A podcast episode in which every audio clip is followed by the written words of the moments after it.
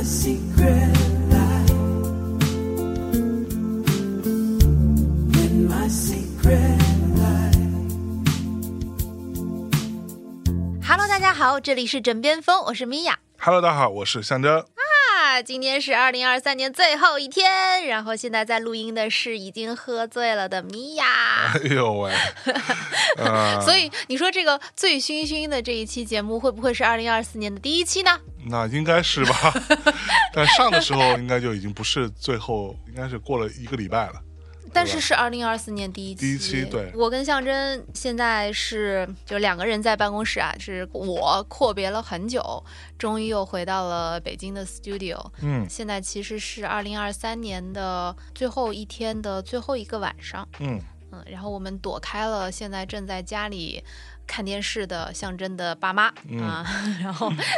我们俩到办公室来约会，心想说那干脆录个节目 吧。嗯，爸妈现在此刻，爸妈就是那种动不动就要打开电视看看 YouTube 的 人，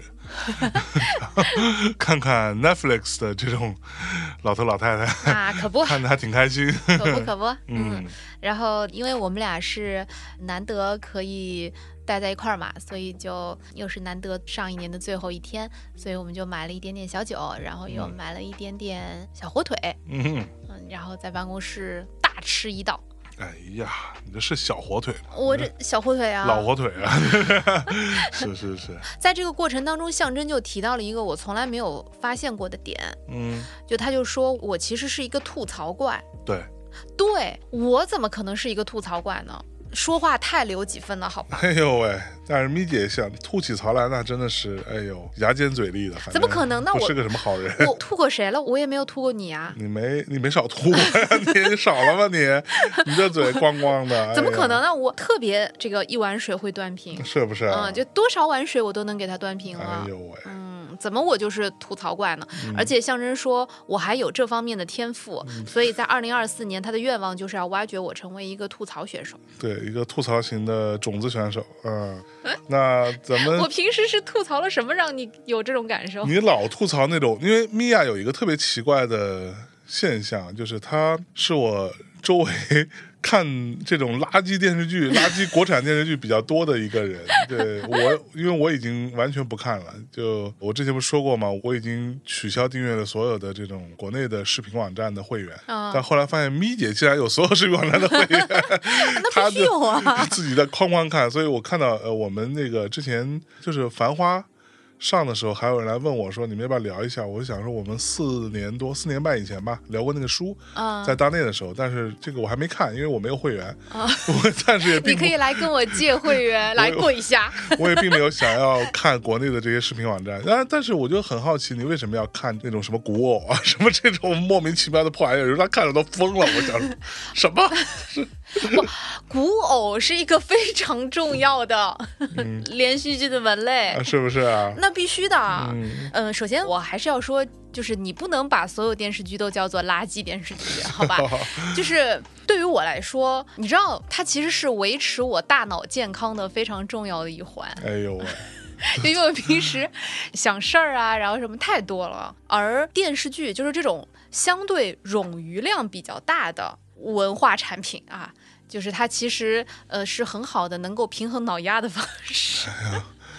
就是就说，它可以让我放嗯松嘛。怎么理解呢？就这事儿是这样的，我大概有一个我的判断啊，就是你知道那种卖茶叶的人，就嗯是比如说他是专业做茶的生意的，嗯哼然后他其实每天要喝很多茶。嗯啊，比如说他开一个这种卖茶的小店面啊，或者啥的，然后你去买茶，一般的这个江湖礼仪都是甭管你买不买，先请你喝，对吧？啊，就哐哐给你冲，给你泡，这个茶道哐哐给你展示，所以他每天喝很多茶。然后呢，这种人呢，有一次我去买茶，然后就认识一个是福建那边的一个小伙子，年纪也很小，然后呢，我就说你每天这么喝，你不会心悸嘛？你不会对吧？因为茶里边说白了，它跟咖啡的那个作用其实差不多嘛。对，咖啡因也好，茶多酚也好，whatever 这些东西就会让你觉得哦，稍微有点受不了。然后他说，所以我们每天都要吃大量的肉。 他说，我每天都要吃很多肉，而且我就要吃很多肥肉。嗯，我要脂肪。对我吃饭的时候要吃很多肥肉，然后尤其是这种大块红烧肉，哐哐吃。然后呢，我就大概能理解哦。我觉得米娅老师其实看这种垃圾电视剧跟吃点垃圾食品，其实那个逻辑是一样的吧？我是这么理解的哈。谁说的？就是其实，在这些电视剧当中，还是有很多值得我们学习的地 方。最好是古 偶吗？连我都知道，自古古偶出丑男。我靠！我跟你说，就是古偶，你也不能光看这个，就是怎么说，帅哥和丑男这一点，对吧？我觉得啊，首先呢，我们其实生活在一个大概率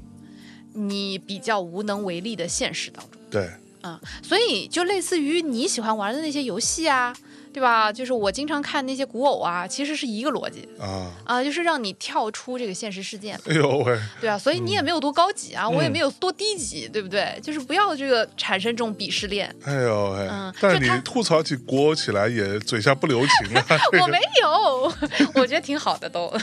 你跟，三生三世、啊 你跟大家说说，跟大家说说这个古偶都是怎么个意思，都在玩什么东西？古偶是这样的嘛，首先就是或者说这个古装片儿其实是一个非常宽阔的赛道。哎呦，在这个古装片当 中，啊，就是所有你发现就是不穿现代衣服的，其实你都可以把它归类为这个古装片儿，对吧？穿民国衣服的呢？其实民国有专门的一个赛道，叫做时代剧，啊，叫做年代剧。年年代戏。对年代戏，就是这个你最好放一边儿啊、因为它其实这个构成的这个价值体系啊，以及它的取向是有差别的。哎呦呦呦呦 啊呦，，跟古偶是有点差别。然后呢，在这个古装剧当中，其实也分好几类，一类呢就是那种更加偏近历史的那种，什么康熙王朝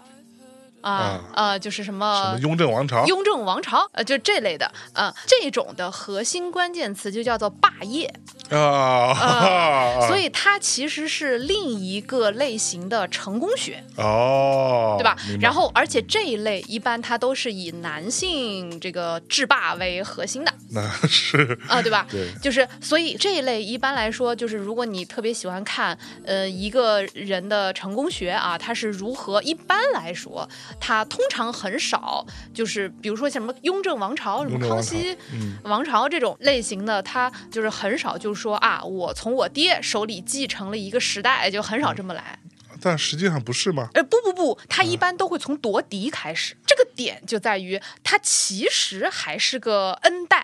啊、但是他会把这个故事写成像草根一样生长。啊，嗯其实也没那么容易吧？对，对就是就他是独揽大权不是嗯那么顺理成章对的事他儿。不会一上来就说我爹砸一王位在我头嗯上，他一上来一定是告诉你说，嗯，其实他是所有皇子当中最不受重视的。，但是凭借自己的努力呃，对，然后而且这里面一般前十集到前二十集，长子嫡孙就是那个反面教材，哦， 啊，呃，然后六十集打 底。呦呦呦 呦呦，头二十集都是要斗那个长子嫡孙，嗯哎呦喂，就是哇先夺嫡，嗯，然后这个二十集到四十集之间，一般都有外患哎呦啊、就是他上位了以后，一定要去打一个外部的外患突厥什么的啊、就总归就是有别人对我不好了。嗯啊然打后子各种啊嗯对，就是总归就是别人对我不好了，然后就是后二十集才会认认真真开始发展经 济。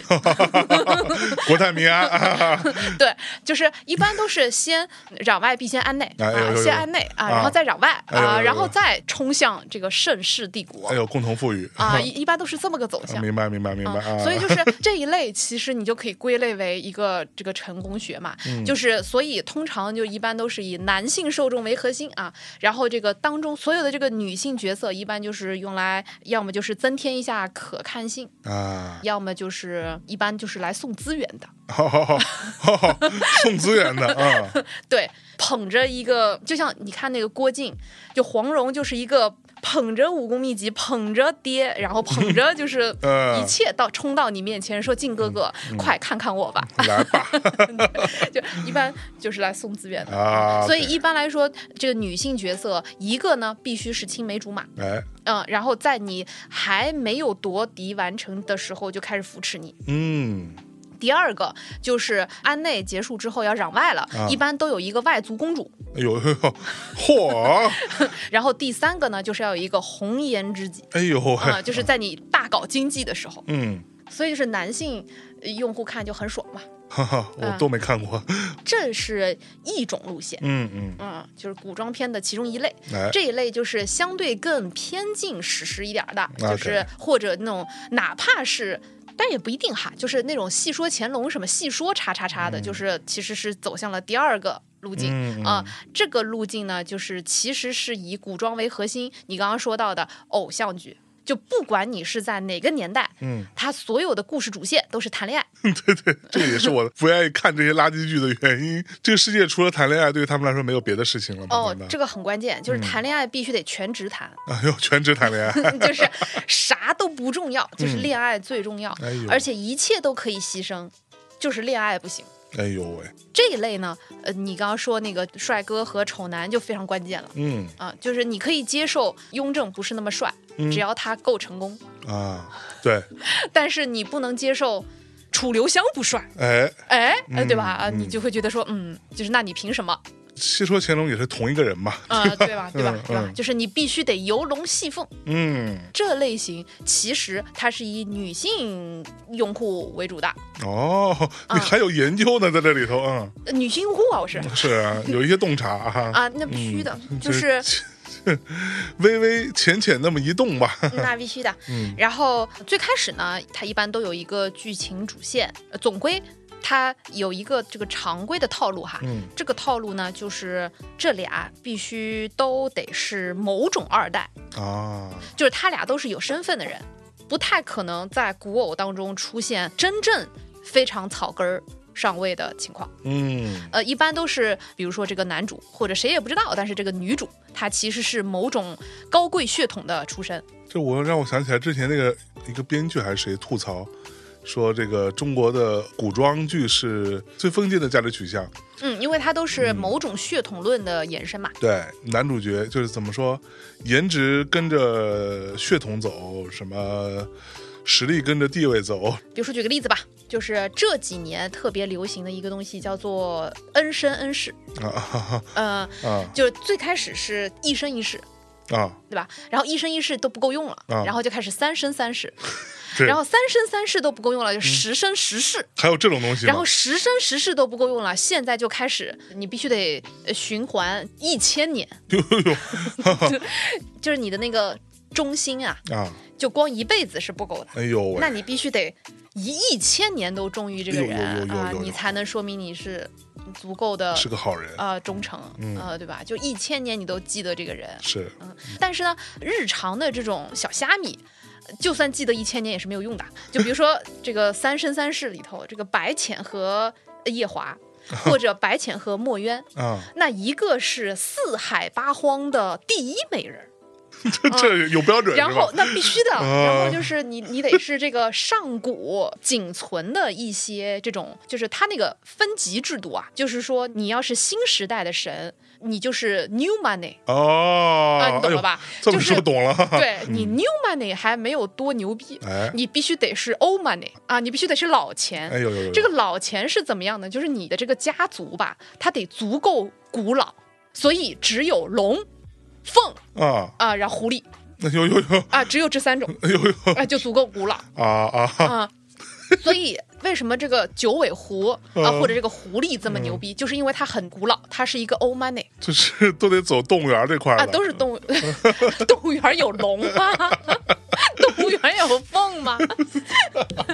就差不多差不多，那必须的，就所以你看，就是《三生三世十里桃花》，嗯它其实就是龙和狐狸之间的故事，哦，跨种族了。跨种族，然后啊那这个生殖隔离这个事情是不存在的，什么和他们 什么鬼，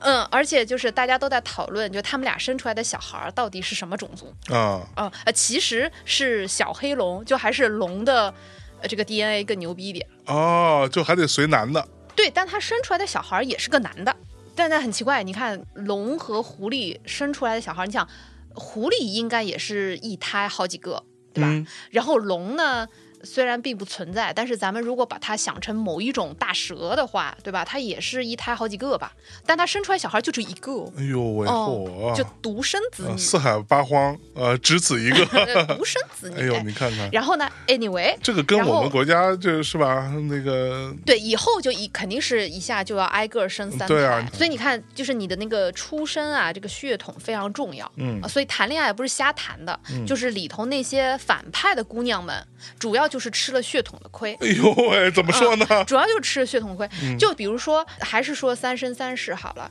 他那三个十三是你看的还挺细呗哦，，我看了好几遍，我跟你说， 因为也没有别的可看了。你没少看别的更烂的呀。你最近看那些什么玩意儿啊？我人生第一次见到有人看着一点五倍速还是两倍速在看剧的，就是米娅，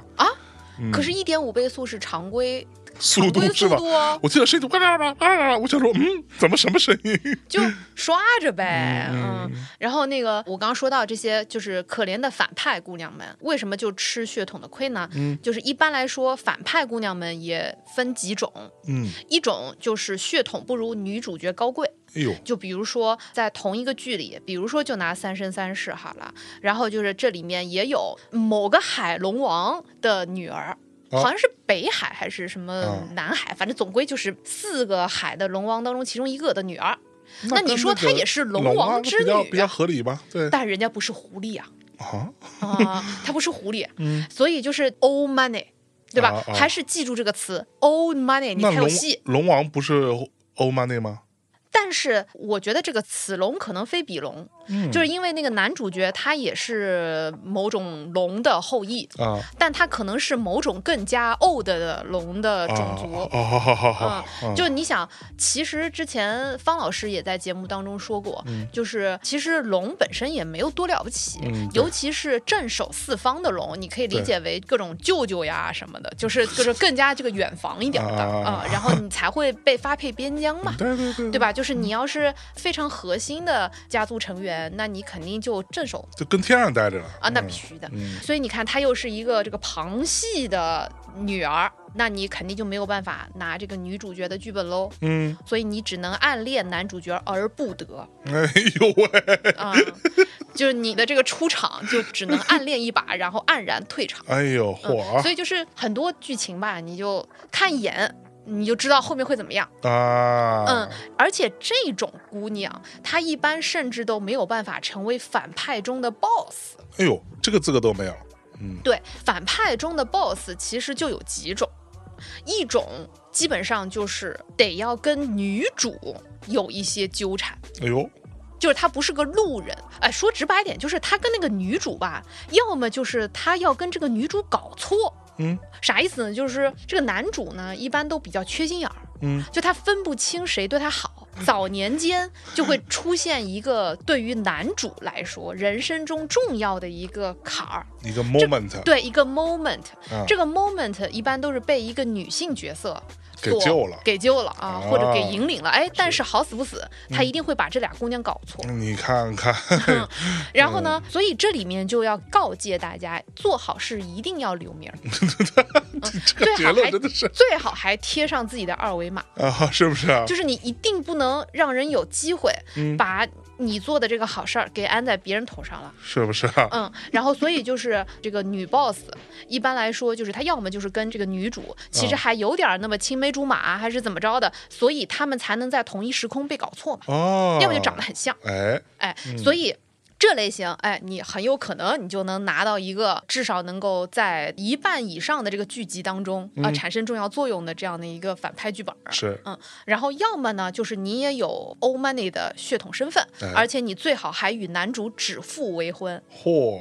呃，就是你得有一个名啊，分，名分啊，就你其实比女主出现的还早。嗯，还有一种可能性就是你真的对男主有过大恩，哎呦，呃，这种一般其实，在刚才我说的第一个古装的路线当中，就是嗯这个成功学路线当中也有产生。一般这种就是谁呢？就是那个外族公主，嗯，就那个外族公主吧，她还真救过那个男主你看，看或者她还真捧着资源，对吧？哎这个男主来这了个嗯某一个重要的发家节点是就是他家的钱，要钱就哎有是钱，对要有军队有军队队有军队啊，哈哈呃或者就是他爹跟这个男主一起打败过一个强大的帝国。 哦，啊，就总归就是有那么点儿娘家实力，嗯嗯，然后或者就是救过你的命，但最后一般这个外族公主吧，总归不是女一，多半要在最后十集的时候挂掉，哦，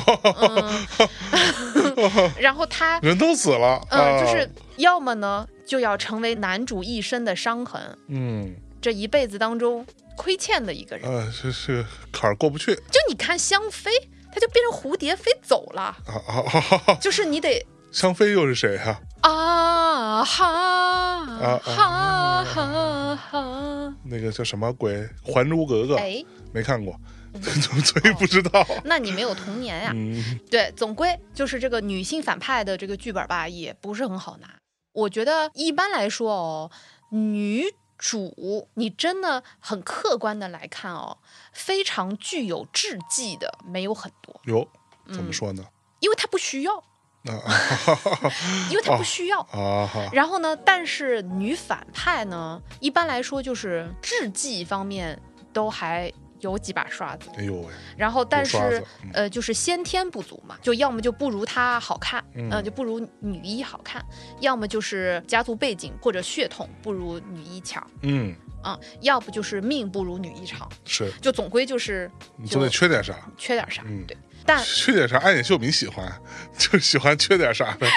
嗯但不重要。一般来说呢，在这类当中，虽然也有 BE 的类型嗯，bad ending 嗯，的类型，但是主体还是 HE 的，搜嘎，就不太有人找不不痛快吧，因为你的核心目的就是谈恋爱嘛。嗯，那你最后 BE 能怎么个结局法儿呢？那一定就是双双死掉了。啊， 啊，就只有这一种解法。就你想怎么样就 BE 了呢？你要么就这俩人当中，男主男一和女一当中有一个移情别恋啦，就从观众角度你一定是不能接受。对，爱情的忠贞被玷污了。啊，对呀，嗯，然后你要么两个人当中挂一个。嗯，那剩下那个人怎么能独活呢？啊，对呀，你也必须希望他也追随他而去。啊，那可不嘛，要死一起死。如果说是这俩当中，比如说举个例子，像《如懿传》其实也属于 BE 的，嗯历史上夫妻感情不太好的一对夫妇吧。啊，嗯，然后最后就是如意挂了，这个皇帝就一直思念他嘛。哎呦，但这种吧，一方面你不是太立得住脚，嗯嗯，就是后宫佳丽三千啊嗯，，你就思念他一会儿，就你会觉得这个结局总归就是不太尽如人意啊。就差不多行了。干嘛呀？这这一辈子就嗯思念这一个人。所以你就觉得这种落点吧，就落得不是很扎实，所以你的意思是说《如懿传》落的不扎实落得不扎实。啊但是他没有办法，因为他其实还是有点基于史实的。啊，它有个原型呃，对你最后不能瞎编呀，对吧？啊但是通常的 BE 这两个当中要有一个人先挂了，另外一个追随他而去，这是比较常见的 BE 的那个落点。 ，OK，然后大家就想，哎，好嘞，嗯， 妥了，妥了，啊，就是嗯。嗯，此时无声胜有声，是，这是第二类就谈恋爱的。那这一类呢？呃，事实上通常就会有两种处理方式。嗯第一种就是仙侠类处理方式，哎，你也懂的呀。仙侠就是那个男主就一直在升级打怪，嗯，然后各种女主来帮他。但是这个一路怎么样打怪都不影响他谈恋爱，嗯然后最后那个男主就是非常厉害，女主就在旁边为他鼓掌，然后就是哦好厉害，然后两个人就是共同，而且最后一定要退隐江湖，哎呦喂，嗯。啊，那当然，这个当中有的是纯粹跟武林相关，嗯有的会武林加上朝堂，哎呦，嗯，嗯就是还在这个升级当中加一些权谋，嗯，但是这个权谋吧，就是浅浅的权谋，哭包太子那个呃，不不不，哭包太子那不是一般的剧，我跟你说。啊，是。不是啊？呃，哭包太子是另一类，啊哈哈，哭包太子那主要不是谈恋爱，啊那主要是权谋。后面不一直在谈恋爱吗？你说 no no no no no，、啊那是改编的问题。啊哈哈哈哭包太子和琅琊榜是一类的，啊，是主要搞权谋的，啊哈，谈恋爱顺带是顺带手， 啊哈哈嗯，顺带手。 啊，，然后呢跟他说哭包太子是啥？ 哦，哭包太子是有一个叫鹤唳华亭的剧，呃，是是你也看了哈 那必须的。然后呢，哎，我还没讲完这类呢，就谈恋爱，还有一种就是要不断、不断、不断的这个一世一世的那种，嗯就是恩生恩世那种。啊哈哈，这种呢，它就主打一个历经时光的淬炼哎 呦喂，啊、不论我在这世是什么身份，嗯，呃，我最终兜兜转转哎呦，爱上的都是你，火，所以它主打。一个关键词嗯，叫做宿命感，而且这个是现在最流行的哦，宿命感。哎呦，嗯，是不是？而且这个宿命感越被强调，就是它的这个反馈越好。哦，我觉得这个其实也跟整体的时代语境有关系。哎呦喂，嗯古偶还能联系到时代语境，哦古偶，我跟你讲，你要知道为什么我喜欢看这么多这种连续剧，就是请加上“垃圾”两个字。闭 嘴！非常多人喜欢的东西，它一嗯定能折射出一些时代的思潮声音哎呦呦呦呦呦呦呦，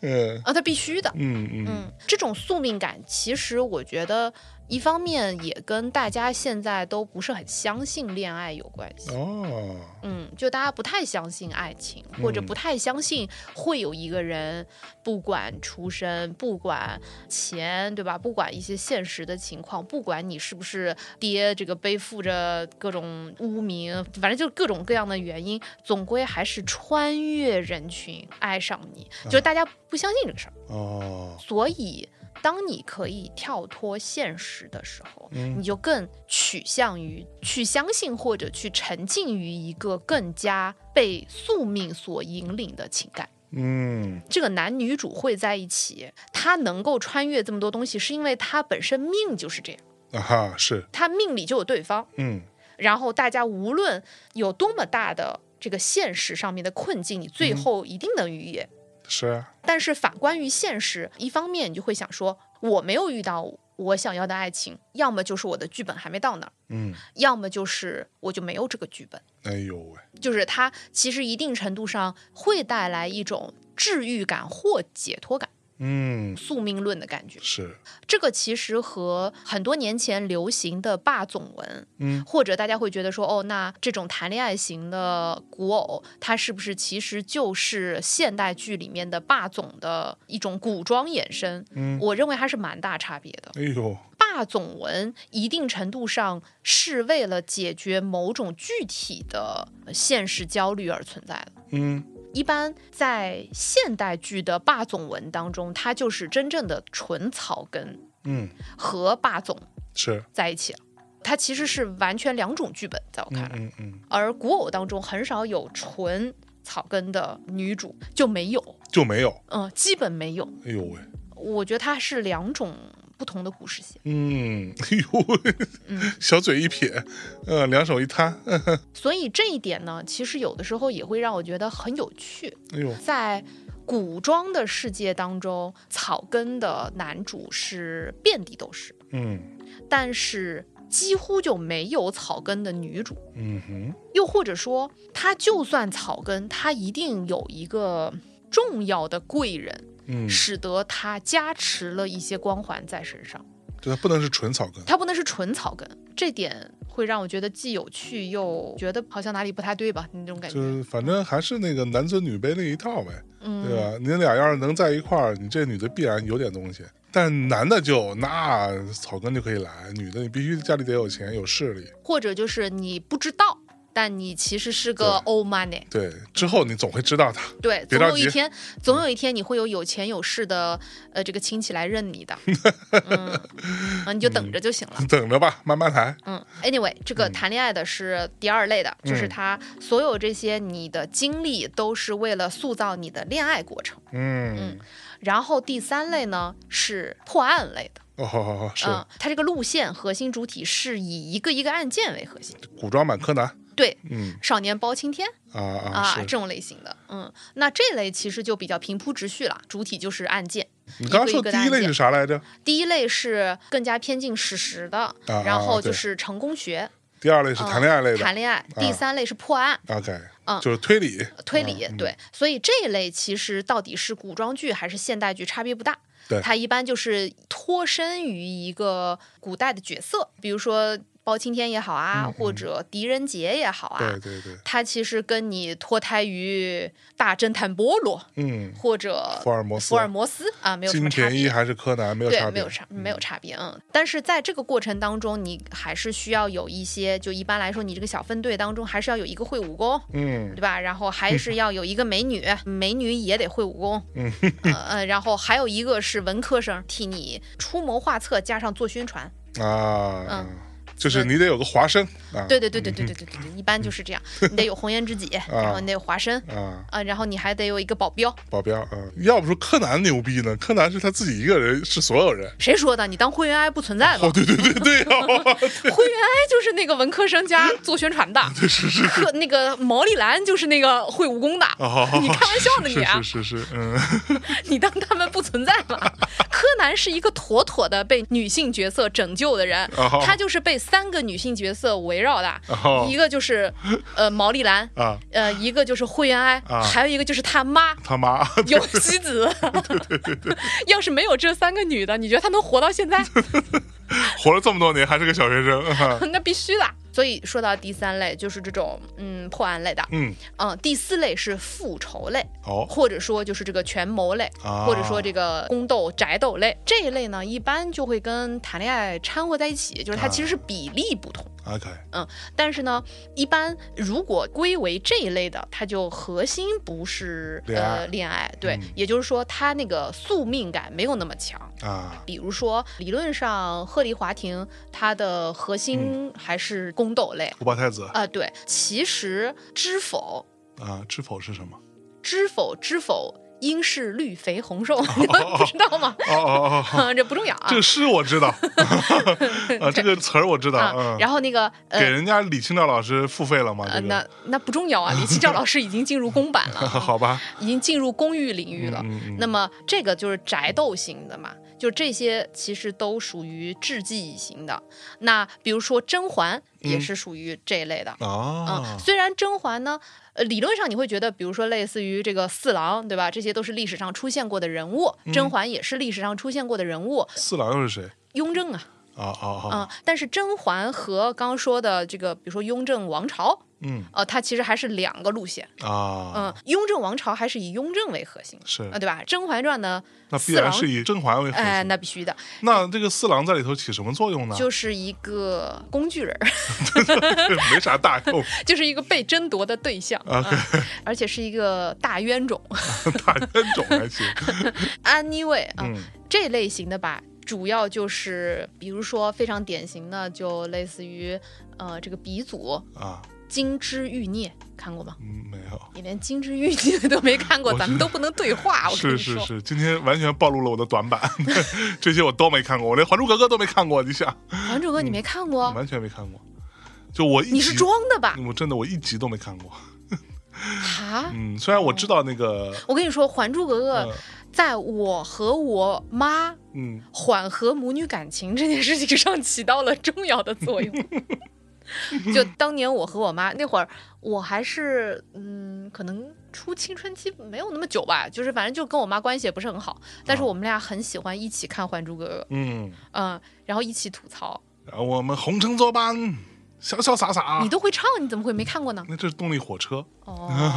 好吧，啊，所以这一类呢，就是我们经常会看到会被拉偏的类型，啊什么叫拉片儿？就是你说，哎，这个地方，哎，他说了这样一句话，为什它么其呢？实什么意思？对它什么啊意思背它后潜什么台意词思是什么啊，就去分析啊，咀嚼啊，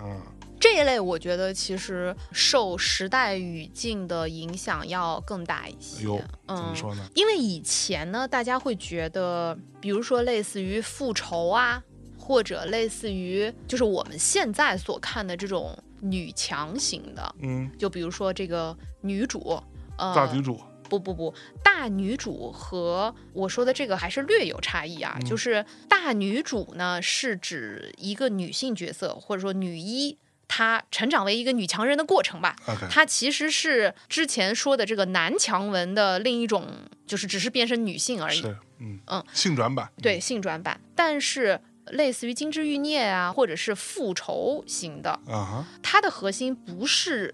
这个女生最终变得有多强，嗯而是指她最终必须复仇，啊，就她最终必须完成一个对于男性或另外的女性角色的报复。一整个复仇的大动作，那这个东西呢，以前大家会觉得是不应该去大肆宣扬的。为什么？因为以前你会觉得说这个复仇是一个顺带手的事儿，就比如说我不是说我做所有事情就是为了复仇，嗯这个会让我的目的没有那么崇高，啊，就是说我最终还是为了成功，嗯，但在这个成功的过程，我顺带手收拾了曾经对我不好的人。那些人恰好就是绊脚石，对，一般来说是是这个故事嗯线，但是呃，现在呢，复仇就可以成为一个核心目的。哎呦喂，我目的就为了复仇，哎然后所以我做了很多的局，嗯，或者我调动了很多的资源，最终在所有这些事情收网以后，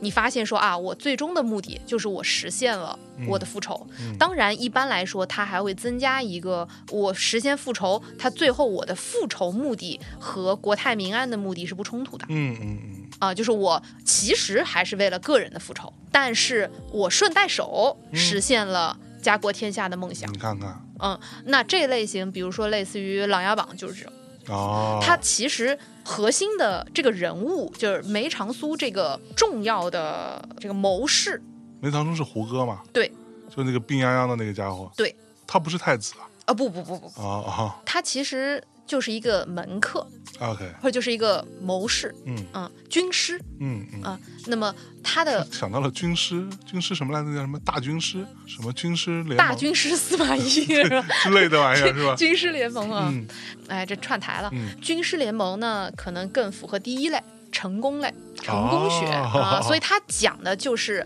司马懿如何从一个普通世家弟子成长为一个一代枭雄的故事。你看，非常符哦这合，个你也看过，那必须 的呀，啊，非常符合这个成功学的路径。是是是，呃然后他非常重要的几次战役 OK 以及他如何压断自己的双腿，来保证当时不要过早的出事。哦，他还压断自己双腿呢，哦，哎呦，玩的这么大，啊，那必须的。哦有货啊，对，要不说人家人家能成功呢，成功学它这个方向呢，它展示的是你在一些重要时刻的人生选择，以及 why，、嗯以及你的选择的结果。但是我们说这个权谋类。它在整个局被摊开的过程当中，或者说整个结论出现之前，它是不会给你解释 why 的，嗯你只是非全知视角。 ，OK，嗯，所以一般来说呢，就比如说你发现这个故事，你是跟着其中一方，而且多半你是没有完全晓得的。就在这个嗯过程当中，你会想说，哎，他有一些东西说，啊，那比如说我在这儿放一个兵，然后我哎有一个人这个转过身去，然后看到一个小纸条，你也不知道那个小纸条写是什么。哦，它一般来说就是后面的这种类型，啊，明白就是那种权谋型，它最后再给你摊开来这是些东西是什么是什么是什么。啊，嗯，就成功学的话，它一路上就会跟你讲，对对对，嗯他会让你明白他是怎么成功的。对的。哎呦喂，嗯嚯啊！所以就是这种权谋类啊，嗯苏权谋类什么什么苏，梅长苏梅，长苏啊，嗯啊，所以梅长苏是没有历史人物的梅长苏没有，啊，就他其实是一个，你看这出身论也很重要，就是他是一个大将军的儿子，啊，然后这个大将军呢还是皇亲国戚，哎呦，就是所以他其实算是一个皇亲国戚的分支，嗯，但是被诬陷了， OK，所以他满门抄斩了，然后他就要回来报仇就嘛，留下啊他一个对。然后他回来报仇嘛，就是说这些东西就是老子应得的，啊，嗯所以那么说斩草除吃根呢，了我得给我吐出来， 哪了我都给我怂回啊，来，对啊，就这个。然后呢，在这个过程当中呢，女性角色就是给他送资源的嘛，嗯，就是这一类和开始说的这个成功学还是有点差异，也有一些互相映照的部嗯部分。分，嗯，那哭包太子呢，有什么可牛逼的？库巴太子呢，其实就是我们刚刚说鹤唳华亭，嗯鹤唳华亭的原作是一个非常特别的一个作品， 你还看过原作我呢？还嗯 看过原作我去， 你 哦，三生三世》嗯我也看过原，就我好多都看过原 作，所以你不会又是个腐女吧？哎呀，你怎么 知道？我去，你竟然，我这十年婚姻啊，我都不知道我老婆竟然也是个腐女。 那你不知道的多。 我不能说我是一个很合格的腐女啊，我觉得我还是应该要谦逊一 点儿。哎呦，这腐女这事还得合格不合格？我去，这不是好词儿啊！嗯，不不不不不，就是就看跟谁比呗，是吧？嗯，你要是跟什么多儿姐比多儿姐 比，你可跟能小兔比跟没有没有那那我差得远么了中毒那么深啊。不，我只是比较多元和开放。哎呦，哎呦我只是比较 open 哎呦 diversity 啊、所以这个个都可以。嗯嗯嗯，都可以比较包容。就是《鹤唳华亭》，如果大家有兴趣，其实是可以去看一下那个原作的。那原作还是挺有意思的，就是它的呃原作本身的那个作品的构成和我们看到的电视剧其实差别很大，哦嗯，差别很大。就是它的故事的 flow 也差别很大，里面的人物差别也挺大的。你可以去看，但是我们如果只看连续剧的这个部分，就它比较少见，就是说它的核心的故事其实就是两条线，嗯一条线是以这个呼包太子为核心人物，对于他人生比较重要的两条线，啊一条是父子好线，嗯，呃，就是他一辈子都在争取他爹对于他的认可，他爹是皇帝嘛对吗？啊然后呢，第二条线就是他的恋爱线，啊那恋爱线其实比较乏善可陈。其实就是小儿女私情，那个鸡腿姑娘是鸡腿姑娘是庆余年，哦 你怎么回事？ ，OK 庆余年是另一种。哦嗯，所以这个哭包太子呢，他其实，嗯，这两条线就是父子线和他的恋爱线，这两条线很妙的是，它其实是一个呃此消彼长、互相治愈的过程。哦就是他的恋爱是否成功并不重要，嗯他的恋爱是平衡和治愈他。就是所有父子及泛父子线上所受的伤害的，嗯就比如说，在电视剧的这条线当中，有哪些他的关系都是可以收口在父子线上的？一条当然就是他跟他爹本身，哎一条是他跟他的老师，嗯其实也属于一种类型的父子线。嗯然后他跟他舅舅，就是他有一个对他非常好的一个舅舅，哦但那个舅舅本身呢，其实是个坏人嗯呃，他不能算是个坏人吧，但是就是他也有他自己的打算和对于天下的图谋。哦啊那但是呢，就是他们也是一种类父子情的， OK 因为这个哭包太子从小就不太受他老爹的这个待见待见啊，啊所以他就在很多别的人身上寻找有这认同种感类似父子的这种哦感觉。嚯这么扭曲啊啊但是为什么会出现这个呢？就是因为就是它有意思的点是在于你从整个故事的，就比如说它整个故事还是相对比较精妙的，就在这种环环相扣的权谋或者阴谋之下，嗯事实上所有人之间都围绕着这些君君臣臣、父父子子的嗯逻辑。所以为什么他跟那个小女朋友，那个小女朋友就因为他和小女朋友的小名都叫阿宝，叫阿宝嗯，阿啊宝。哈哈一方面，他对这个女主带有一定的身份上面的对照，一定程度上呢，他们俩之间的感情又是唯一跳脱出君君臣臣父父子子的感情。啊当他们俩在相处的时候，这个故事线就会变得尤其像美化之后的这种状态。啊无论他是两个人关系好，还是两个人关系不好，すごい恋爱的部分其实就是对于权谋部分的一种映照和一种治愈吧。嗯嗯嗯，就《鹤唳华亭》这个作品还是比较特别的。嗯但是在电视剧当中，它还是一定程度上削弱了这种对照关系，以及削弱了本身这个作品比较残酷的部分。嗯嗯，如果有兴趣，大家可以去啃一下那个原作，嗯它没那么容易读，因为它不是特别通俗。原作是叫哭包太子没有原作叫《鹤唳华亭我们为什么管它叫哭包太子来着？》呃，是因为那个太子就一直在哭嘛，哦，对对对啊，是是是，对对对对，他就一直在哭，嗯嗯，所以我们就叫他哭包太子。主要是你，你叫他哭包太子，嗯，就是这类型的其实没有那么多。嗯，就这种相对比较特别的故事走向，属于 alternative。呃，对对对 ，alternative 这个 genre。嗯，那《庆余年》这种属于哪种啊？庆余年其实是个现代剧，庆余年其实你不能把它理解为一个古装片儿，啊哈，它只是架空在一个古装的穿越对穿越的故事下面，但它其实是一个非常现代的作品。啊，OK，嗯，庆余年是一个极其现代的作品。嗯一方面，它的所有的这些古装设定都让你觉得非常的荒诞嘛，对，嗯，然后无论是人的名字，还是它故事的走向，是其实汉思者，呃对，就非常的呃荒诞，而且它本身其实就不是在说一个古装的事儿，然后包括它的价值观，包括它故事的方向都是非常现代的，你就理解为它只是穿着一个古装的衣服而已，嗯嗯，但它其实是个现代片儿。 OK，那所以在你看来，现在的古装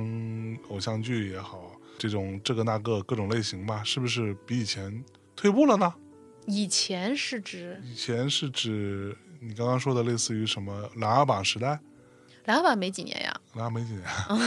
首先呢，我觉得其实疫情还是有点儿那个断代的影响的。哎呦喂，嚯啊！嗯，一方面呢，就是在疫情期间，因为你肯定没办法拍东西嘛，在去年、今年你很难见到很大的作品。嗯，一方面呢，因为你疫情过了之后，或者说有一段时间不是古偶就不太能拍嘛，或者说比如单改什么的不太能拍嘛，啊，哎，所以你看过那个什么《陈情》 《陈情令》啊啊，？那我必须看过呀。那个好看吗？《陈情令》是这样的，就是头五集我不是很看得懂，嗯就因为你刚开始看的时候，它的那个故事是要在后面才会开始做前情提要的，啊所以你刚开始看的时候呢，一上来它就是先破一些案子，啊，就是它上来会先有一些悬疑类的小案子，反正 表、情真的是嗯所以你光在看这些案子的时候，你其实没觉得有多了不起，啊哈，呃，甚至还觉得有点儿琐碎，而且还加上一些五毛特效，你就觉得嗯，就刚开始五毛特就效有，点儿点插圈儿，反正。嗯嗯，但是呢，当他开始进入故事主线的时候，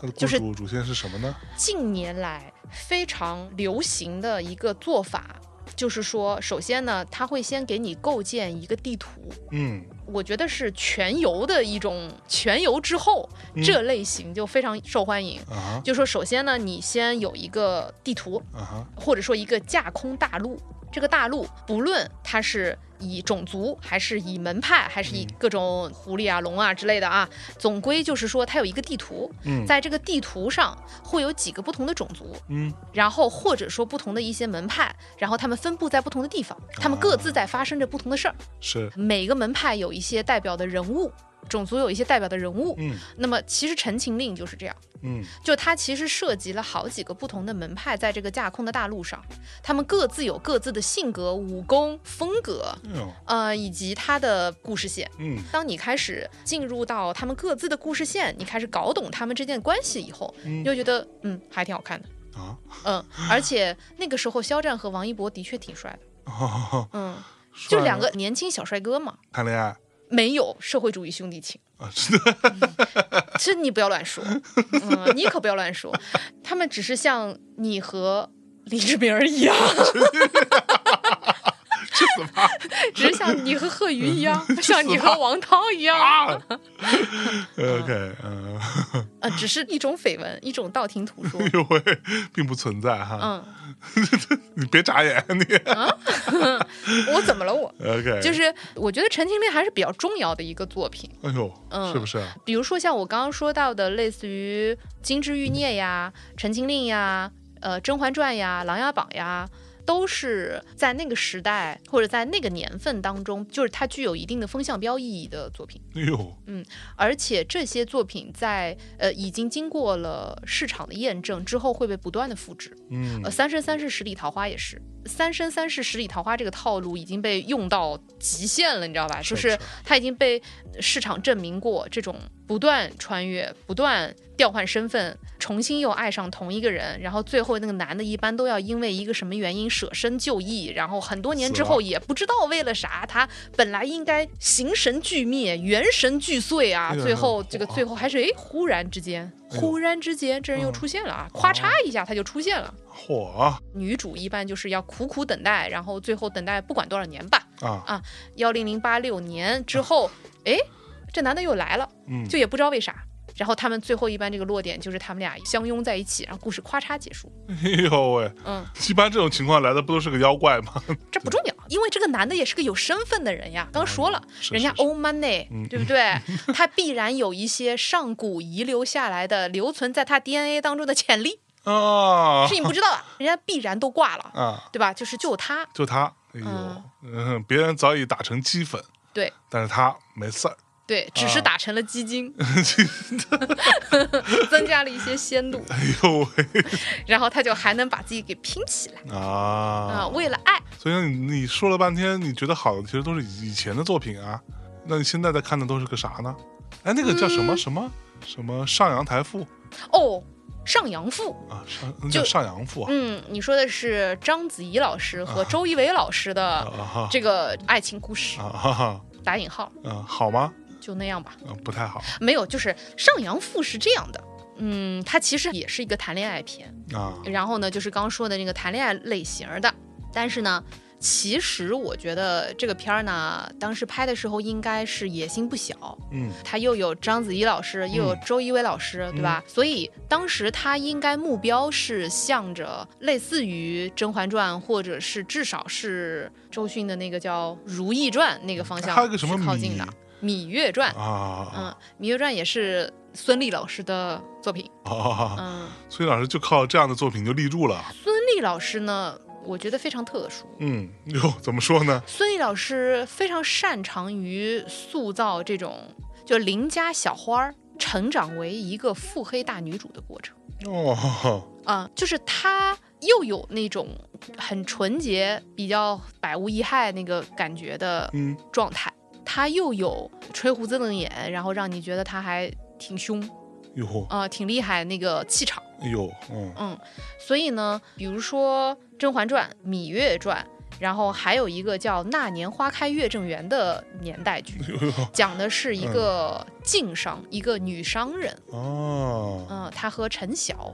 一个古装美男，然后呢，所以就是她很擅长于塑造这种让你觉得这个女的看起来有点东西，就是有点有一些成长潜力那么个女的，她的这个脸以及她的气质，就是那种怎么形容呢？面试的时候比较容易拿到 offer 那种类型，就是那个 HR 一看就会觉得哦，这个小孩儿好像有点潜力，啊哈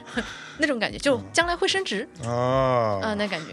那那个赵什么来着？赵赵丽颖，啊，对对对对，赵丽颖呢是另外一种。赵丽颖，我觉得她很特别，就是因为她其实长得呢就是非常可爱嘛，就圆圆的，嗯其实她挺多面的。嗯赵丽颖很有趣的一点是，她很擅长或者很适合于演黑化了的人物，哦，而且他她演过啥？比如说花千骨，她最后就是黑化了呀，她是花个千妖神，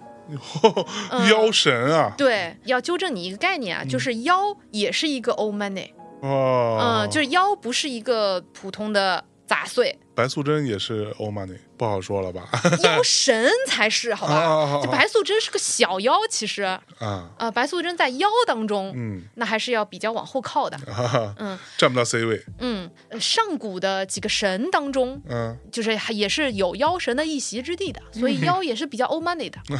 嗯，所以你看，这也是黑化了的。嗯然后那个，比如说他以前跟周冬雨老师有演过一个电影版的清朝的一个什么戏吧，反正还也有陈晓啊，嗯啊，呃里头他也是演一个坏人，包括比如说演青云志嗯，啊，他演碧瑶，就也是个妖， 不能算是个妖吧，反嗯正也是个魔道的，哟就是任盈盈那个角色啊啊啊，啊任盈盈那个类型，OK， 啊，就是任我行的女儿嗯嗯啊，懂了吧？他很擅长演这种。嗯就是你会觉得这个女的看起来很可爱，但是不好惹。嗯，有点东西，呃，也正因如此，她们的常规状态和她强大或黑化之后的状态反差很大。嗯，嗯，相比之下，章子怡老师就短板在这儿，啊，就是她一看就是个厉害角色，嗯她没有反转的余地。这一点在电视剧当中其实很吃亏。嗯就比如说，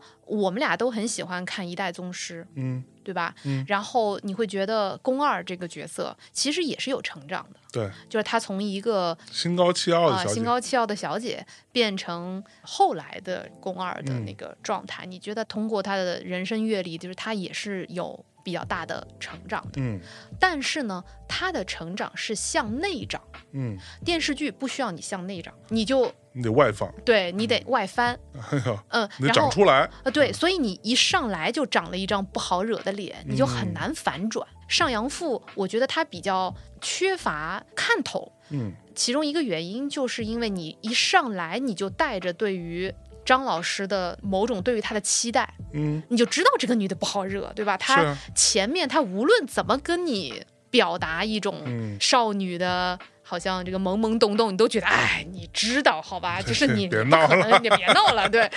然后周一围也是，就是周一围老师吧，就一上来你就你就觉得他就是一个勇猛武将，就他将来一定要制霸全国那个感觉。 然后还得说得加钱，就你你一上来你就觉得这个人就是他要站在一堆士兵当中，他嗯也不是个当士兵 的，样子对，就你就觉得就一上来就是个精灵本是池中物是吧？它不是池中物啊。对，没有那么多 surprise。嗯，一定程度上塑造的人格，他得要既扁平，嗯，就既足够扁平，但在这种扁平的维度上，他又要有能翻转的可能。哦，然后这种在翻转之下，你又觉得是合理的，嗯因为事实上，嗯，你在现实生活当中能了解的人，不过就是这个人的人格的百分之二三十。嗯嗯，其实我们在现实生活当中所了解的任何一个人，呃，也都是很扁平的。对我觉得这是电视剧和电影比较大的差异，也是电视剧很重要的一个治愈能力的来源。哎呦，嗯，就是说，其实电视剧我觉得更接近日常生活，不是说那个剧情接近日常生活，嗯嗯而是说它的状态。你日常了解一个人，你也就是蹭到他一点儿皮，所以在你眼中的大多数的人都是很扁平的。是回想一下，你们办公室这些人，你不太会说，哎，这个人他就是内心怎么怎么着，对吧？嗯嗯你跟他的交往就是基于日常的百分之十、百分之二十。是，嗯嗯一定程度上，我觉得就是电影脸就在这儿就比较吃亏。 ，OK，的确，就是子怡老师啊什么的去演电视剧的时候，就因为电视剧打光不一样，你知道吧？就你就觉得没有那么美，是就没有那么好看，对电视剧比较粗糙一点，对，啊就没那么讲究而。且光也很平。对啊，你说王家卫拍什么《一代宗师》，那他花了多少钱在打光这个事情上，那可不嘛，对啊吧？继续说，说说你最近都看了啥呀？有什么像样的吗？还是说都不像样啊？就是对于我来说，像样不像样，我都来者不拒 的。嗯，嗯当下比较热络的，我的其实都会看到。嗯最近，比如说会看的是刘诗诗和刘宇宁的《一念关山》。 哎呦喂！ 嗯，吴奇隆的老婆对嗯是吗？步步惊心，啊、那是属于什么类的呢？步步惊心是一个穿越型宫斗剧，复杂吗？就是它的故事设定是一个穿越。啊，事实上，赵丽颖演的那个《楚乔传》啊哈 啊、也是个穿越型杀手剧， 就是。杀手就是一一般这种吧，它都其实有一个穿越的帽子。刚刚说那个《步步惊心》，嗯她其实是刘诗诗演的那个女主，然后她穿越到了古代，啊哈，然后呢，所以她带着现代人的记忆和现代人的认知方式和价值观，嗯所以她就很容易在当时的那个时代，对吧，形成一种 I am special 呃，一股的清流呃，对啊的那个感觉，啊然后对还能给皇帝就是突如其来的搞点儿这种现代的小发明料理呀、 啊小发明呀啊。啊哈，其实庆余年也这思路啊，对吧？嗯只是说庆余年后来就导向了权谋，而他就导向了谈恋爱嘛，哦嗯，，所以他其实就参与了这个反正嗯恩子夺嫡吧。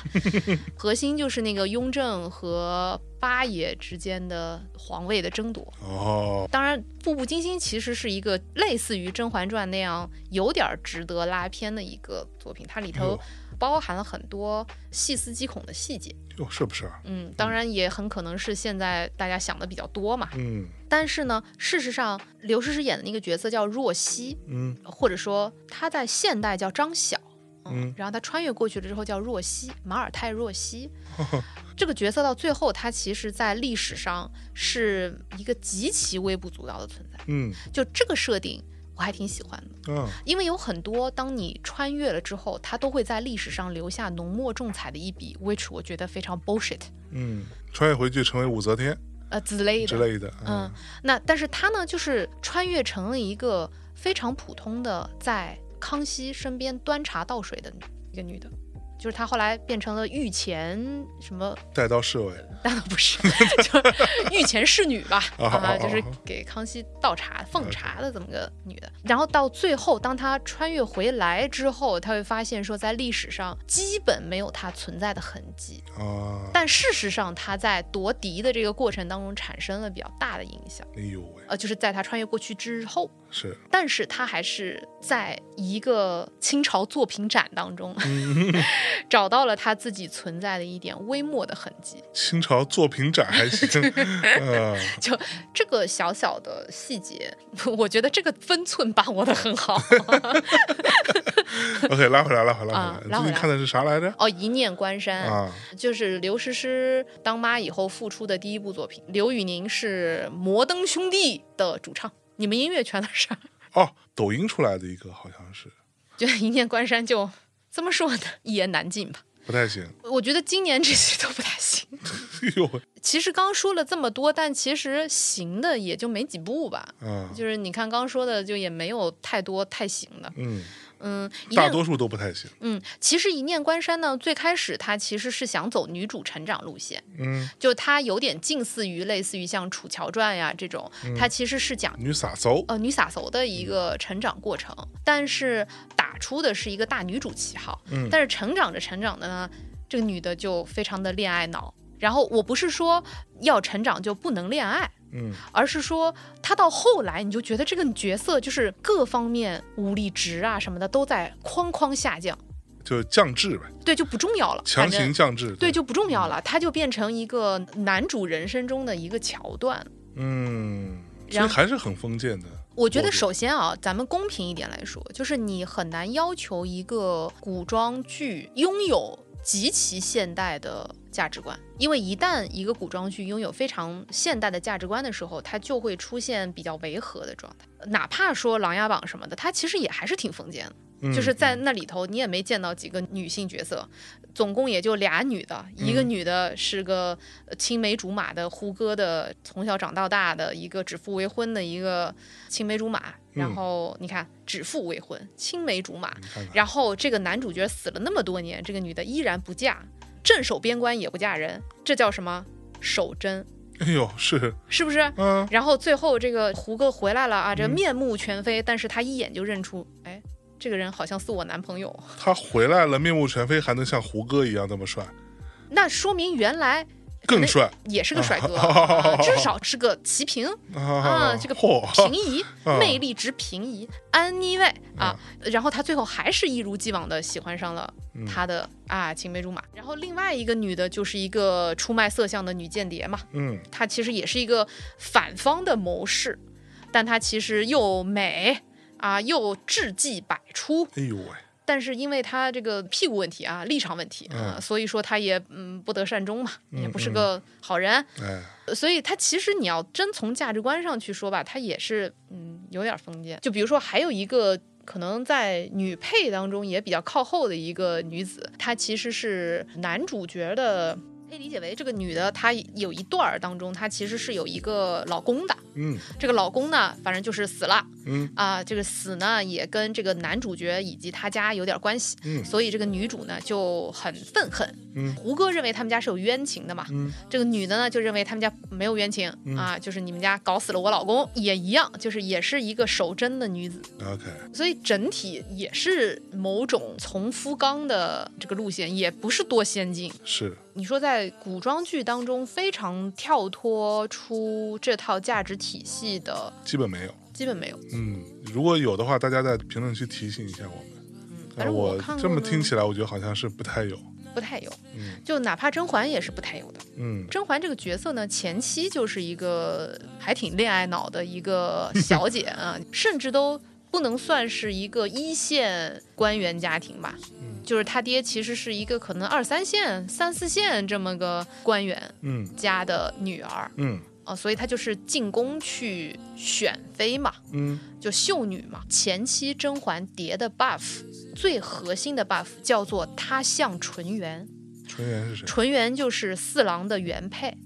啊？所以就是他其实是一个嗯替身，原配出了啥呢？原配挂了，啊，挂了，嗯，所以甄嬛就变成了替身，代餐， 对，它是个代餐，嗯，代糖，对，我觉得是一个非常悲剧性的故事。嗯嗯然后在这条主线下，果不其然，他没有走通嘛，嗯，就是四郎对他也未必多真心，对吧？把他当一个就也挺好，嗯但是也并不是唯一是那么个人。嗯作为皇帝嘛，不把你当成唯一的，好像也可以理解，对吧？就是他也要平衡各方势力嘛。那可说呢，对甄嬛来说，就是对爱情非常充满憧憬，对吧？她要的是爱，嗯，而皇帝要的是个姑娘。嗯最后这个需求没有 match 上 嘛。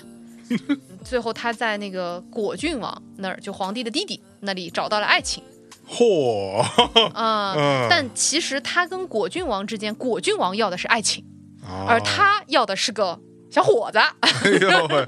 啊， 嗯，所以就是也没卖职场，其实，没 match 上。所以你看《甄嬛传》，你可以从多维度去咀嚼他的这么一个模拟人生，嗯嗯你会不会因为这样的剧情而想起曾经你喜欢一个人，而他没那么喜欢你，然后又有一个别的一个男孩喜欢你，嗯你又没那么喜欢他，这些东西就像模拟人生一样。啊，嗯，而且因为《甄嬛传》的容量足够大，它很长，嗯嗯，所以它可以把整个这个过程很详细的展现给你。仔细去想想吧，甄嬛也借果郡王的孩子上位，嗯，嗯，就相当于她怀了果郡王的孩子，嚯，然后呢又借势回宫，嗯啊，然后变成了这个钮祜禄甄嬛。他是钮祜禄氏，呃，以前不是，啊啊啊，呃，后来因为这个逻辑是说，你需要被抬旗，就是因为他是汉人嘛， 嗯，他是汉军旗，就那个时候可能满族要更，更高级一点嘛，对对对对对，作为汉人来说，你可能只能到达某一个 level，你就天花板了天花板了哎啊、你就职场天花板了。呃，透明天花板了，嗯可不嘛！作为皇帝心爱的女人，皇帝就要帮你抬旗，就要帮你变成满族身份。血统是可以变的，呃，就这么一说，发一些 PR 稿，啊，嗯， 就皇帝对外宣称你是你就是哎呦喂，啊，就这个意思是皇帝都说了还不够你大的啊，对嗯。然后这个通稿就往外发发，嗯对吧？然后呢，买买热搜，嗯，就这意思嘛。因为他肚子里怀着皇帝的孩子呀，那你这个孩子呢，必须得有名分呀。嗯，？借势回宫啊，然后就变成了钮祜禄氏。钮祜禄可是一个大氏、大姓哦，这不就高贵了吗是，嗯，但是那个孩子其实是他弟弟的，所以皇帝还被戴四了郎绿的绿帽弟子弟，的。嗯。嗯，但是果郡王也怪了呀，因哦为皇帝也知道了后来，或者说约摸揣测到了，嗯哦， 然后就让甄嬛亲手送了一杯毒酒，把她的情郎给送走，送了吗？送了，喝了吗？ 喝了。哎呦喂，甄嬛有点牛逼， 甄嬛其实也在犹豫当中，嗯，但是你看恋爱脑小果就非常干脆的就把酒给喝了，哎呦，为了他的女人和他的孩子，哎呦喂，因为他的存在会使得他的女人和他和嗯的他的孩孩子子都挂掉，哎，或者说这个不安全。嗯， 哎呦，这么复杂，妈呀，就所以他的这套价值体系其实是非常封建的，嗯嗯嗯，对，对吧？甚至是很恐怖的。嗯嗯嗯，嗯，就你仔细稍微揣摩揣摩，你就觉得细很思极吓恐人，嗯非常吓人。而且甄嬛后来，她比如说她这个所有这些东西，到最后就是为了她的小孩儿嘛。就她要让她的小孩儿，当然也不是说她一定要让她的小孩儿当皇帝或者干嘛的，但是就是她希望她的后代也能够好好的在宫里生活，对吧？《甄嬛传》和《如懿传》其实是接上的，嗯，哦，他们讲的就是上下两代皇帝的事儿。哦，周迅和孙俪，他们俩演的角色就是婆媳，哦，是吗？对，所以就是有好多东西你都能对穿起来对，你能穿起来，嗯。啊，但是大家的视角和对于同一个人物的刻画还是有一点差别，嗯，所以就是古装剧吧，一方面我自己觉得呢，就是你从中其实是可以咂巴出当下大家想要什么，嗯或者大家希望或者喜欢去相信什么。嗯，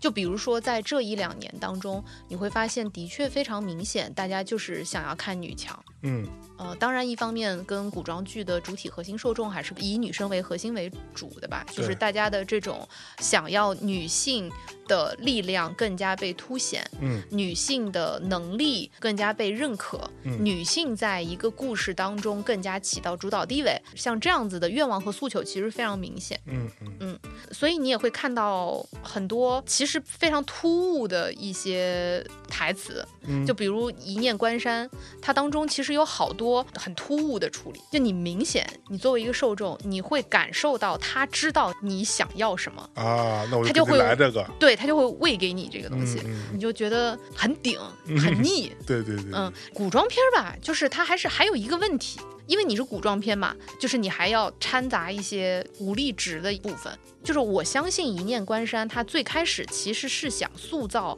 类似于像史密斯夫妇那个逻辑，哦，嗯，就他俩这一对儿，他嗯其实都是杀手，就只是说他服务于两个朝廷，两个不同的朝廷，嗯他们俩都是各自朝廷当中最牛逼的杀手。嗯但是跟史密斯夫妇的处理相比，《一念关山》就真的差了，就大概嗯幺零零八六个星球吧，哎呦，呃，就是就差非常非常多。史密斯夫妇我觉得其实处理的非常好，嗯如果是一个古装版的史密斯夫妇，会觉得非常好看你知道史密斯夫妇要拍新的了吗？啊！真的吗？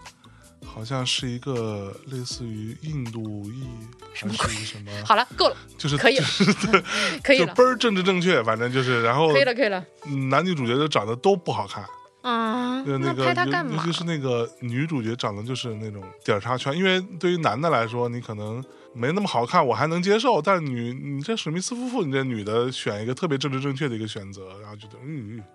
那个男的好像就是一个什么类似于这种棕色皮肤的小哥儿什么这种，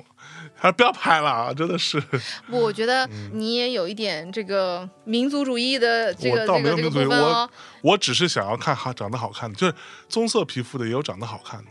啊，那倒对是，你为什么不挑呢？嗯，那对吧？倒是你不就是消费这个破事儿吗？就像小美人鱼一样嘛，黑人姑娘有长得好看的嗯很多，嗯。你就是不挑嘛。对在我看来，这个是让人愤怒的地方。嗯，然后呃，《一念关山》当中呢，就是刘诗诗是我觉得还挺好看的，嗯，就是她年轻时候就尤其在《步步惊心》，以及她不是还演过那个《绣春刀》。啊，我其实一直对刘诗诗都不太感冒，嗯因为我觉得她有点儿木，嗯好像很所见即所得，你知道吧？对就是感觉她就很薄，嗯，虽然好看，但没有太多魅力对，的那种感觉。是，我觉得现在反倒她的魅力比以前要强很多，嗯比以前细腻了很多吧。啊，嗯，所以 overall 我觉得她还是挺好看，也挺有魅力的。嗯但是在整个剧的女性角色当中，有一个我以前从来没有注意过的人物，但是我觉得她还挺好的。嗯 就有一个女演员叫荷兰豆，什么玩意儿？ 就我以前听到这个名字的时候，我就，但她主要是演现代戏，而且是演那种少男少女戏，你知道吧？就是那种校园剧。它就叫荷兰她真的叫荷兰豆，然后蓝色的蓝，然后很逗的那种逗。啊，嗯，就你很蓝难，豆。对你很难 take her seriously，对吧？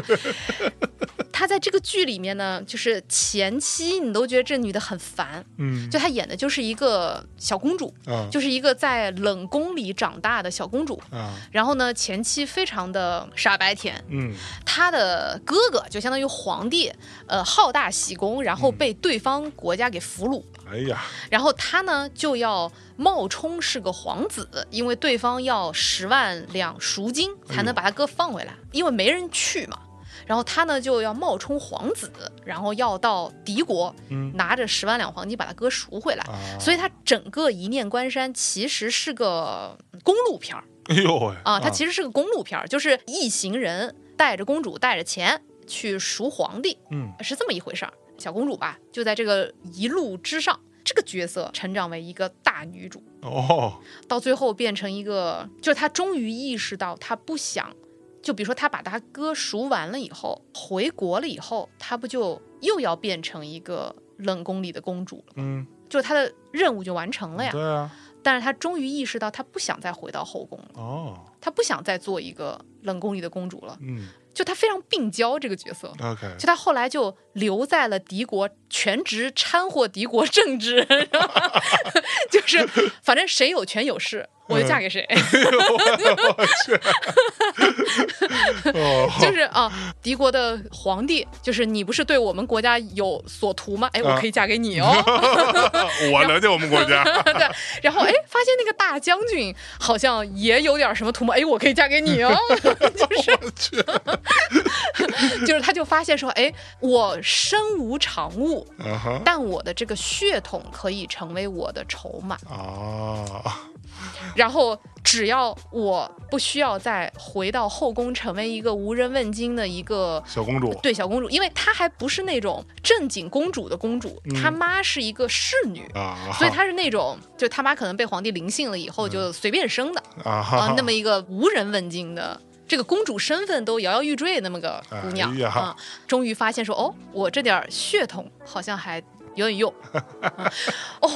就是她后来成长到某一个阶段的时候，嗯，这个女演员还是有点东西，就是她会让你倒吸一口凉哎气，呦喂，就就哇塞，就怎么着，在你这一点五倍速的情况下也倒吸凉气哦，倒了，吸倒吸嗯倒吸了， 嗯就是觉得还是非常不可小觑。 ，OK，嗯，就以前这个名字荷兰豆这个名 字，就还挺逗，嗯，嗯就主要都是在校园剧里面嗯，才会出 现，是，然后所以这个，而且它长得也不是让你觉得很有攻击性啊，嗯或者就是很美啊，或者怎么样，她就是个小姑娘的样子。 ，OK，当她后来，她好像是怎么着拿什么什么血，然后就是啪一下一抹，然后出现一抹红唇的时候，你觉得哟很有魅力哟、哎呦喂，嗯，嚯还有点那个衣带妖妃那 个衣那带个那妖妃个 那个感觉 啊啊， ，OK 你就觉得嗯棒棒的，给你鼓鼓掌啊啊好。嘞，就是事实上，你挺喜欢看这些被踩在泥泞中的脸抬起头来，是，那一瞬间，你觉得还挺燃。嗯这个无论你在现代剧也好，你在古装剧也好，你在科幻剧也好，你在任何一个剧里面，我觉得可能正因为我们大家就是看剧的每一个人，我们大家都是平凡人，嗯，就是你在看嗯《西游记》的时候，你看到孙悟空啪啪两棍子把小妖怪打死了，嗯你其实没有感觉，对，你也不觉得很你你燃不，会带入孙悟空的，对，嗯，你会觉得他跟我无关嘛。呃但是你看到他到处去求菩萨的时 候， 你会觉得，说哎呀，嗯，呃，对，但是而而且有很多时候孙悟空那个话说的真的特别服软，啊，对，就是，骨头特别软 特别软，该软时候软，真的是，对，然后你就觉得说，嗯，像极了我求人时候的样 子，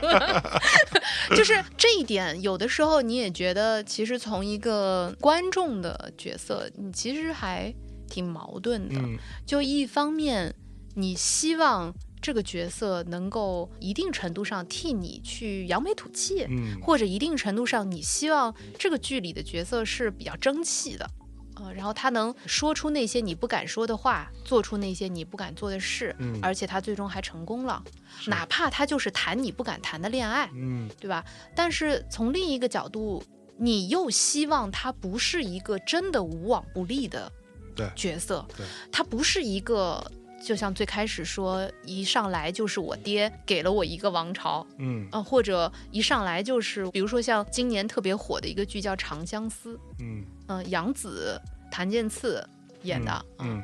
特别火，可能是今年的最爆的剧之一了吧。今年是指二零二零三嗯二三，啊嗯，就去年，去年去年。就是其实杨紫也是我最开始说的，如果你拿全游的那个逻辑来说，她的这个架空大陆上其中一个王朝的公主长公主。长公主，哎嗯呀，，然后呢？但即便如此，她最开始也是零落尘泥的哎呦喂，啊，就是哇她也是被这个踩在泥泞里头，哎呀，当一个无名小卒啊、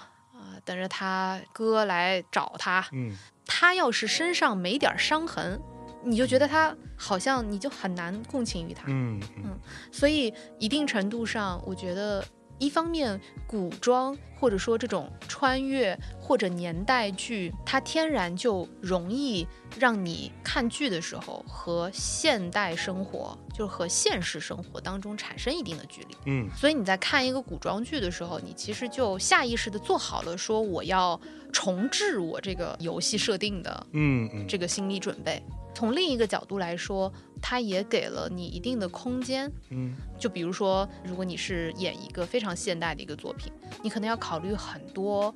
现实因素和现实语境的嗯影响。古装呢，相对来说就会好一些。嗯，所以就是你相对在平衡这两种观影诉求的时候，要容易一些。嗯，我觉得，好的，那差不多说挺好，反正都是我没看过的，我就还挺大开眼界的。 难道不应该多展示我这个比较积知极性向上的那一面吗？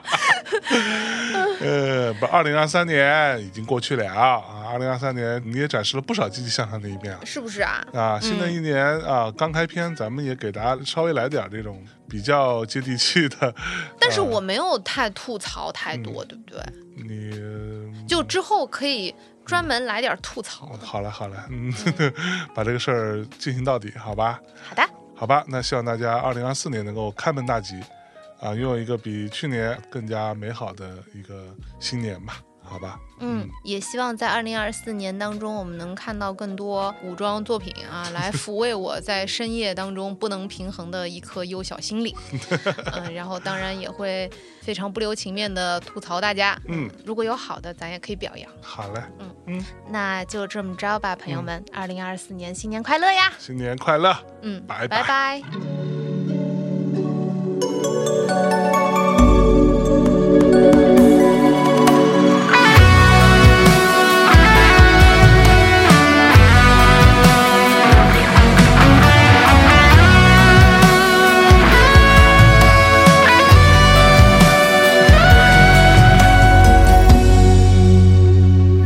走马荒川危楼，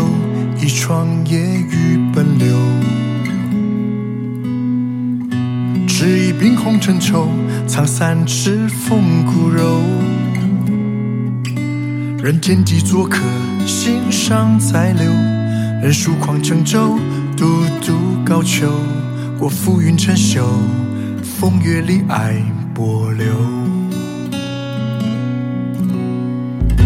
剑挑雪中风流，雪在快意满袖。